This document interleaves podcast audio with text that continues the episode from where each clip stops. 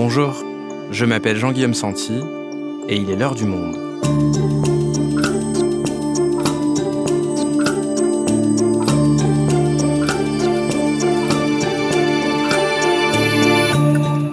Aujourd'hui, pourquoi l'ancienne ministre des Solidarités et de la Santé d'Emmanuel Macron, Agnès Buzyn, est-elle dans le viseur de la justice?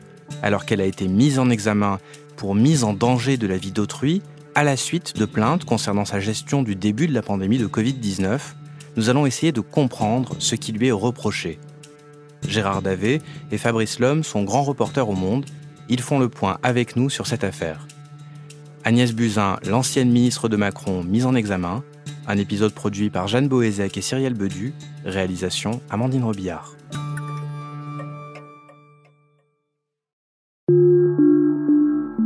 Nous sommes le 10 septembre dernier devant la Cour de justice de la République à Paris. L'ancienne ministre de la Santé Agnès Buzyn vient d'arriver devant cette juridiction française d'exception, la seule à pouvoir juger des ministres dans l'exercice de leurs fonctions. Agnès Buzyn n'est plus ministre depuis le 16 février 2020, date de sa démission du gouvernement. Mais ce 10 septembre au matin, c'est bien en sa qualité d'ancienne membre du gouvernement d'Édouard Philippe qu'elle s'apprête à être entendue par les juges de la CJR. Les magistrats tenteront entre autres de déterminer s'il existe des indices graves et concordants pouvant être retenus contre elle dans le cadre de sa gestion de la pandémie de Covid-19. Je veux dire qu'aujourd'hui, c'est une excellente opportunité pour moi de m'expliquer et de rétablir la vérité des faits. Avant d'entrer dans le bâtiment et de rencontrer les magistrats, Agnès Buzyn se défend devant les nombreux journalistes présents. Je ne laisserai pas salir l'action du gouvernement ou mon action en tant que ministre alors que nous avons fait tant pour préparer ce pays à une crise, crise sanitaire mondiale dont je le rappelle, elle dure encore. Je vous remercie. Mais à sa sortie, c'est la douche froide l'ancienne ministre est mise en examen, fait extrêmement rare sous la Ve République. Comment en est-elle arrivée là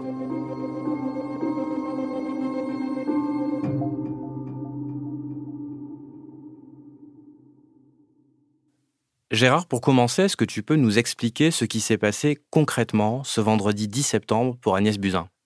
Alors, elle a été convoquée par les trois juges de la CJR qui enquête sur sa gestion du Covid au tout début, quand elle était encore ministre, jusqu'en février 2020. Faut savoir qu'elle avait été convoquée déjà au fin d'une mise en examen au tout début de l'été, et elle ne s'était pas rendue à cette convocation, disant qu'elle n'avait pas reçu euh, au bon endroit la convocation. Quoi qu'il en soit, les magistrats euh, sont en fait à la recherche de son témoignage, premièrement, et deuxièmement, ils disposent d'ores et déjà euh, d'un dossier très consistant dans lequel ils ont des éléments qui peuvent leur permettre de mettre en examen Agnès Buzyn. Donc ils la convoquent, elle s'explique longuement avec ses avocats, et à l'issue de cette audition, eh bien, les magistrats se retirent et décident s'ils la mettent en examen ou s'ils lui donnent le statut de témoin assisté. Alors c'est quoi la différence concrète entre témoin assisté et mise en examen, Fabrice? Il y a une différence sensible. Le statut de témoin assisté a été euh, introduit assez récemment dans le droit pénal français. C'est un statut un peu hybride entre celui de témoin simple, personne contre laquelle on n'a absolument aucun reproche à faire, mais qui a, comme son nom l'indique, qui a vu quelque chose ou qui a été témoin de quelque chose, et le, mise en examen contre laquelle des, soupçons pèsent. Le témoin assisté, c'est entre les deux. C'est une personne dont on pense qu'elle sait des choses qui sont peut-être un peu compromettantes pour elle, mais on n'en est pas certain. Donc on lui donne ce statut hybride qui lui donne des droits, notamment le fait de pouvoir avoir accès à la procédure, mais en revanche qui est moins évidemment pénible que le statut de, de mise en examen, ne serait-ce que médiatiquement, et aussi parce qu'on ne peut pas prendre de mesures coercitif comme le mise en examen à qui on peut soumettre un contrôle judiciaire. Enfin, euh, quelqu'un qui est témoin assistant dans, un dossier, si son statut n'évolue pas à la fin de l'instruction, eh bien, il est innocenté de fait. Un mise en examen, il faudra qu'il bénéficie d'une ordonnance de non-lieu, sinon il sera renvoyé devant le tribunal. Et donc, à l'issue de cette convocation, elle est d'une part placée sous le statut de témoin assisté pour abstention volontaire de combattre un sinistre, mais ce qu'on retient le plus, c'est cette mise en examen pour mise en danger de la vie d'autrui. Elle est très forte, cette qualification, Gérard. Oui, les juges décident, à l'issue de longues heures d'audition, de la mettre en examen pour mise en danger de la vie d'autrui. C'est très intéressant cette euh, incrimination parce qu'au départ, ils étaient saisis d'une autre incrimination. Euh, l'enquête a été ouverte en juillet 2020, après que 16 plaintes aient été jugées recevables. Et donc, euh, cette incrimination au départ qui était retenue, c'était abstention volontaire de combattre un sinistre. Là, ils ont décidé d'en ajouter une deuxième incrimination qui est mise en danger de la vie d'autrui. Ils estiment en effet que Madame Buzyn, quand elle été nommée au tout début, en 2017, ministre de la Santé, elle a signé un décret dans lequel elle s'engageait à mettre tout en œuvre pour prévenir les dangers d'une éventuelle crise sanitaire. Et donc, ils estiment que Madame Buzyn n'a pas tout fait pour remplir sa mission. Alors pour bien comprendre pourquoi elle a été mise en examen, on va revenir au, tout début, à son accession au poste de ministre de la Santé. Alors dans quelles conditions est-ce qu'elle arrive au gouvernement? Qui est-elle d'ailleurs à ce moment-là? Sa nomination est quand même une surprise puisqu'elle n'est pas du tout euh, connue dans les milieux politiques et de fait elle n'est pas politique. C'est un médecin chercheur de haut niveau spécialisé dans l'immunologie, l'hématologie. Elle a travaillé beaucoup sur le nucléaire. Elle a travaillé d'ailleurs pour l'Institut de recherche de, de, sûreté nucléaire. Elle a travaillé pour le commissariat à l'énergie atomique. Elle a travaillé pour l'Institut national de la recherche contre le cancer. Et donc ça, ça fait qu'elle est télescopée dans cet univers de la santé qu'elle connaît très bien, mais surtout dans cet univers politique qu'elle ne connaît pas du tout. Et c'est un petit peu à l'image notamment du premier gouvernement euh, Macron-Philippe, avec beaucoup de ministres techniques, euh, donc qui ont des compétences précises sur des points précis, mais qui n'ont absolument pas de connaissance, j'allais dire, du process politique, et ça va lui coûter cher. Et alors, dans quelle euh, situation se trouve son ministère au moment où elle y arrive? Alors, sur le plan de, la, de ce qui nous intéresse, c'est-à-dire les, risques de pandémie, elle, se retrouve dans un ministère qui est absolument pas euh, prêt, mais vraiment pas du tout. Quand elle arrive en 2017, elle a effectivement un ministère qui est totalement, j'allais dire, à la rue et qui n'est pas préparé à affronter une pandémie.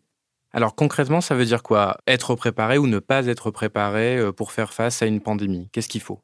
Alors concrètement, on n'est jamais prêt vraiment face à une pandémie, soyons clairs. En France, on sait bien que soit on en fait trop, comme Roselyne Bachelot à une époque et on est critiqué, soit on n'en fait pas assez, comme Agnès Buzyn, et on est mis en examen. Donc la situation de ministre de la Santé en cas de pandémie est vraiment une situation très compliquée. Mais il s'avère que concrètement et clairement, quand elle arrive en 2017, elle compose son cabinet. Dans son cabinet, il y a le directeur général de la Santé, c'est le, le numéro 2 du ministère en quelque sorte, Jérôme Salomon, qui sait très bien ce que c'est qu'une crise sanitaire, mais qui va s'occuper de plein d'autres choses. Et elle a un conseiller à son cabinet qui n'est qu'un médecin généraliste qui est censé euh, s'occuper de tout ce qui est sécurité sanitaire. Ce n'est pas du tout, du tout à l'ordre du jour. C'est pas du tout leur préoccupation majeure. Ils ne prennent pas en main la sécurité sanitaire et la prévention des risques. Alors, on peut l'accepter quand aucune pandémie ne survient, tout le monde s'en fiche, mais sauf que quand une pandémie survient, eh bien, c'est là qu'on se rend compte que les efforts n'ont pas été faits. Et en l'occurrence, Là, pendant trois ans, les efforts n'ont pas été faits pour mettre en œuvre une véritable politique de prévention sanitaire. Alors Gérard, tu parlais de Roselyne Bachelot et ça nous fait arriver à la question des masques puisqu'elle avait été critiquée à une certaine époque pour en avoir trop commandé. Fabrice, quelle est la situation au moment où Agnès Buzyn devient ministre de la Santé du point de vue des masques qui sont quand même une arme majeure face à une pandémie? Ben, c'est assez simple. Suite à l'épisode Bachelot, alors pour rappel, c'était en 2009, il y a une, une menace de pandémie euh, d'une grippe, euh, la grippe H1N1. Euh, Rogine Bachelot est ministre de la Santé à l'époque et applique au sens large le principe de précaution. Elle commande énormément de protection, beaucoup de masques, beaucoup de vaccins, etc. Finalement, la, la, la pandémie a fait un peu pchit, et tant mieux pour tout le monde. il y a eu très peu de victimes et on s'est retrouvé sur les bras avec des stocks inutilisés. Et Rosine Bachot a été terriblement critiquée par toute la classe politique. Elle en a pris plein la figure sur le thème quel gabegie, on dépense l'argent public, etc. Les masques, ils sont un stock de précaution. Excusez-moi si ce mot devient un gros mot ici. Ils sont un, stock de précaution qui est destiné à toutes sortes de pandémies. Et ce n'est pas évidemment au moment où, une pandémie surviendra qu'il s'agira de constituer les stocks. Ce qui fait que à cette époque-là, donc en 2009, la France est surarmée, notamment en termes de masques. On va être à 1 milliard, puis 1 milliard 5, on va même dépasser les 2 milliards, 2 protections, euh, donc masques chirurgicaux ou pour les professionnels, donc ce qui est énorme, alors que tous les rapports disaient qu'il fallait au minimum 1 milliard. Donc on passe de ce chiffre de 2,2 milliards à quelques années plus tard, lorsque Emmanuel Macron est, élu, la France n'a plus que 714 millions de masques contre plus de 2 milliards quelques années auparavant. Pire, quand la crise du Covid explose, début 2020, on n'a plus que 117 millions de masques euh, opérationnels. Donc on est passé en quelques années de 2,2 milliards de masques à 117 millions.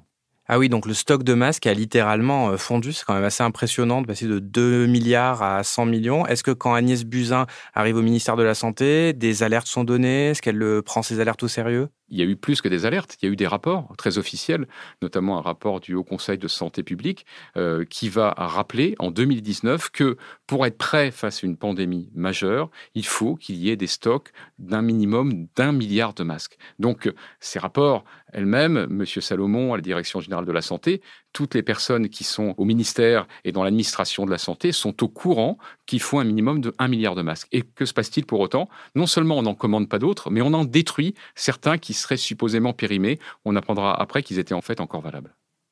Et alors comment cette décision de détruire un stock de masques encore utilisable, elle est prise? Alors là, on rentre dans les arcanes de l'administration de la santé. Il faut savoir que c'est une maison qui est gigantesque, divisée en des dizaines de structures, microstructures et autres. Donc ils sont quelques-uns à alerter euh, Jérôme Salomon et le ministère en leur disant mais attention, on n'a pas assez de masques, on n'a pas assez de masques. Mais il se trouve que euh, tout ceci euh, arrive très tardivement, c'est d'ailleurs la défense d'Agnès Buzyn, elle dit qu'elle n'a pas été mise au courant de ce problème des masques. Il faut aussi se souvenir que au tout début de la pandémie, les scientifiques n'étaient pas du tout d'accord entre eux sur l'intérêt de porter les masques. Ce n'est qu'après, semble-t-il, qu'il y a une espèce de jurisprudence qui s'installe en disant il faut absolument mettre des masques pour lutter contre une pandémie. Donc le gouvernement se réfugie derrière euh, cette espèce de désordre généralisé. Et donc du coup, là-dedans, eh bien, une décision de brûler des masques qui était périmée, bah, ça passe euh, aussi facilement que ça. Et Jérôme Salomon, c'était pourtant un professeur d'université, un praticien hospitalier en maladies infectieuses avant d'être nommé à ce poste de directeur général de la santé. Il n'avait pas non plus conscience de cette situation-là, Gérard? Il en avait évidemment conscience parce qu'il était le conseiller officieux puis devenu officiel d'Emmanuel Macron, le candidat à la présidence. Et il lui a même pondu une note qui a été ensuite révélée, disant concrètement et clairement qu'il fallait vraiment se prémunir en vue d'une éventuelle pandémie. C'est un homme qui a toujours été obsédé par l'irruption d'une pandémie. Et donc, du coup, ça rend d'autant plus incompréhensible le fait que cette crise sanitaire ait été gérée de manière extrêmement euh, croquignolesque par le gouvernement.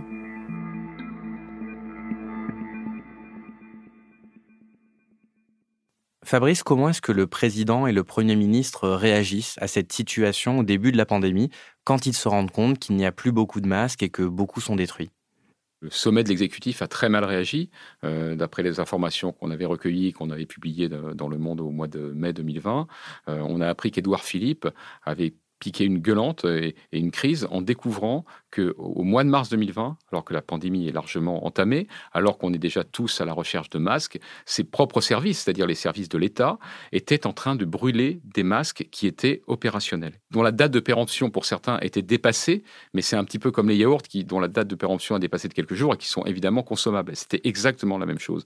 Et là, on ne parle pas de quelques masques, on parle de, centaines de milliers de masques, voire de millions de masques qui ont été passés au pilon ou brûlés alors qu'ils étaient opérationnels. Donc Édouard Philippe se rendant compte de ça, a mis un stop immédiat. On a pu sauver quelques centaines de milliers de masques, mais il n'empêche qu'il euh, y a eu là une, incurie totale de l'administration, mais aussi du ministère de tutelle, parce que c'était au ministère de la Santé, c'était au directeur général de la Santé de suivre ce stock de masques, ce qui ils s'en sont toujours désintéressés totalement. Et donc en mars 2020, alors que la France se confine et que le ministère de la Santé, vous venez de nous le dire, n'était pas préparé à faire face à cette crise, Agnès Buzyn démissionne de son poste de ministre pour se consacrer à la campagne pour les municipales à Paris. Comment l'expliquer?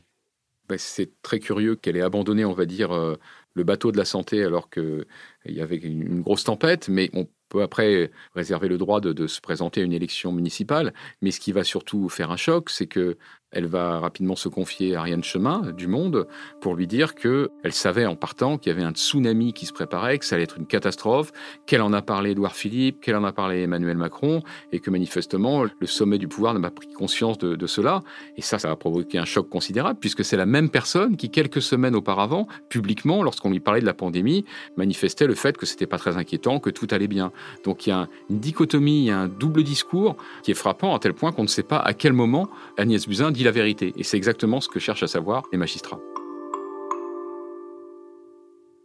Donc on vient de faire le point sur euh, l'action d'Agnès Buzyn au ministère de la Santé, l'état dans lequel aussi elle a trouvé euh, son ministère. Qu'est-ce qui fait plus tard donc qu'une enquête va être ouverte à son encontre par la CGR eh bien, très rapidement, il va y avoir des collectifs qui vont se former, des citoyens, des médecins, des soignants, des personnes euh, qui se sentaient touchées par ça, parce qu'ils avaient un proche qui avait été touchés par la maladie ou, un, père ou une mère qui était décédé et qui ont estimé que les pouvoirs publics avaient failli. Donc ils ont déposé plainte, ce qui est leur droit, et ils ont déposé plainte, ce qui est la, loi, devant la Cour de justice de la République, qui est la seule habilité à juger éventuellement des ministres sur des faits qui auraient été commis dans l'exercice de leurs fonctions. Donc la CJR va être en fait submergée de plaintes, un certain nombre qui sont opportunistes, d'autres qui sont loufoques, et, mais beaucoup qui sont fondées par contre. Donc il y a une institution au sein de la CJR qui s'appelle la Commission des qui est un ensemble de magistrats qui passent au tamis chaque plainte qu'ils reçoivent et qui estiment celle-là, elle est recevable, celle-là, elle ne tient pas la route. Et donc, ils en ont conservé un certain nombre qui leur paraissent euh, tenir la route. Et là, ils font comme n'importe quel juge. En fait, ils instruisent les plaintes qui leur sont soumises. Donc, en réalité, jusque-là, c'est un fonctionnement tout à fait classique et normal de la justice. À ceci près, peut-être que la justice a rarement autant de plaintes sur un même fait. Mais ça ne change pas sur le principe. La justice doit répondre aux plaignants. Pour autant, on entend beaucoup dire ces temps-ci que la CJR est une institution euh, politique et elle est critiquée aujourd'hui sur cet aspect. Déjà, qu'est-ce que la CJR et pourquoi est-ce qu'elle est critiquée aujourd'hui?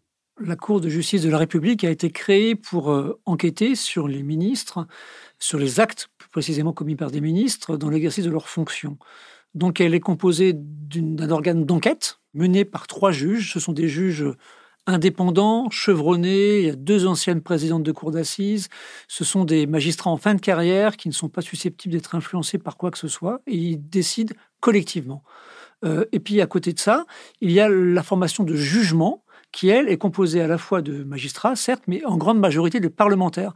Donc ce que tu nous expliques là, c'est que la partie politique, entre guillemets, de la CJR, c'est l'instance de jugement et qu'elle n'est pas encore intervenue dans le cadre de cette mise en examen. C'est seulement une instance d'enquête composé de magistrats indépendants. Exactement. Il faut bien comprendre que la phase dans laquelle on est, avec euh, des juges qui enquêtent et qui ont à leur service un service de police et un service de gendarmerie, ils fonctionnent comme exactement n'importe quel juge d'instruction en France qui euh, donne des commissions rogatoires à des enquêteurs, qui mènent des perquisitions, qui reçoivent les gens, qui les entendent comme témoins, qui les mettent en examen avec les mêmes droits. C'est exactement la même chose. Donc pour l'instant, attaquer la CJR n'a pas de sens. Ou alors il faut attaquer la justice et il faut dire la justice n'a pas le droit d'interroger des ministres ou des anciens ministres. Mais là, on, est, on serait plus vraiment dans un état de droit, précisément.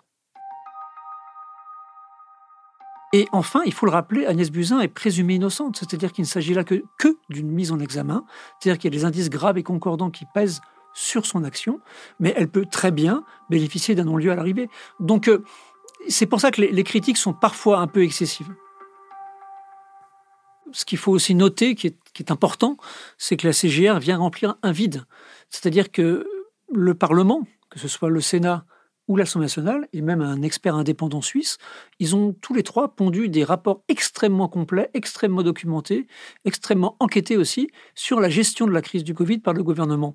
Et les trois rapports sont très critiques très très critiques, mais ils n'ont pas été suivis des faits. Euh, ces trois rapports pointent des dysfonctionnements majeurs, des comportements individuels erratiques, etc. Mais ils ne sont pas suivis des faits parce qu'en France, euh, c'est comme ça, le Parlement n'a que très peu de pouvoir sur l'exécutif. Donc du coup, la CGR vient s'engouffrer dans un vide naturel.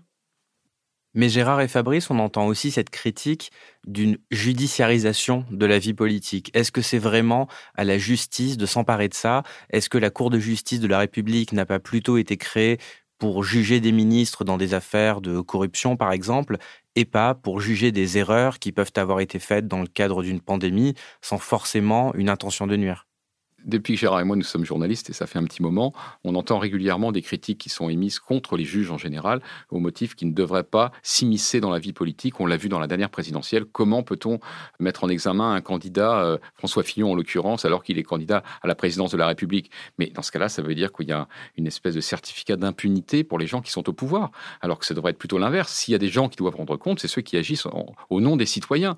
Donc, qu'il y ait une instance spécifique pour les ministres, on peut en discuter. Je ne sais pas du tout si c'est la meilleure formule, mais que des magistrats puissent enquêter sur le travail des politiques à partir du moment où il y a un soupçon de délits qui ont été commis, c'est la moindre des choses. Parce que c'est quoi l'autre option sinon? Ben, L'autre option, c'est non, on ne s'intéressera jamais à ce que font les ministres, parce qu'ils sont ministres, donc on n'a pas le droit de s'y intéresser. Mais il peut y avoir des choses graves, on peut découvrir des choses graves. Parce que là, on postule que euh, finalement, euh, le gouvernement n'a fait que son travail, etc. Mais on n'en sait rien en réalité. On va peut-être trouver des mails, on va peut-être trouver des confidences, des, déclarations, des dépositions qui vont dire que, en fait, il y a des choses très graves qui ont été faites ou qui n'ont pas été faites par le gouvernement. Je ne dis pas que c'est le cas. Je dis que ce sont des soupçons qui sont émis. Et la meilleure des choses dans une démocratie, c'est de purger ces soupçons.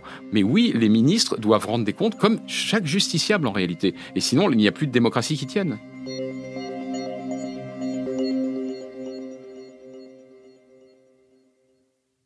Et est-ce que, à la faveur de cette enquête que vous nous décrivez et qui vient à peine de commencer, où toutes les possibilités restent ouvertes, d'autres ministres pourraient être inquiétés par la justice? Au moins supputer un peu ce qui peut être mis en place. Concrètement, il y a Madame Buzyn qui a rendu compte pour la petite partie qui est la sienne. Monsieur Véran devrait fort logiquement devoir répondre aux questions des juges sur la deuxième partie. Tout le monde s'interroge sur, par exemple, la décision, les décisions de confinement décidées justement par Emmanuel Macron dans le secret du Conseil de défense. Qu'est-ce qui s'est passé? Pourquoi a-t-il décidé à tel moment, etc. Là aussi, il y a une, une, une interrogation qui se pose. Alors, L'autre problème qui se pose aussi, c'est que dans ces cas-là, les magistrats vont se heurter à, l'immunité euh, constitutionnelle qui se rattache aux actes commis par M. Macron. Il se trouve que, effectivement, les ministres de la Santé ont souvent été en deuxième ligne. C'est souvent M. Macron qui a pris toutes les décisions. Donc là, ça va compliquer les investigations. Merci Gérard, merci Fabrice. Merci. Merci.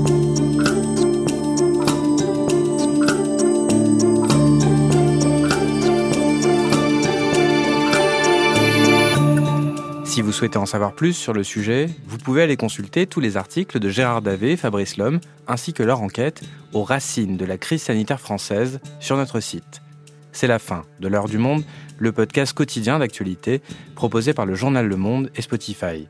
Pour ne rater aucun épisode, vous pouvez vous abonner gratuitement au podcast sur Spotify ou nous retrouver chaque jour sur le site et l'application lemonde.fr. Si vous avez des remarques, suggestions, critiques, n'hésitez pas à nous envoyer un email à l'heure du monde, lemonde.fr. L'heure du monde est publiée tous les matins, du lundi au vendredi. On se retrouve donc très vite. À bientôt.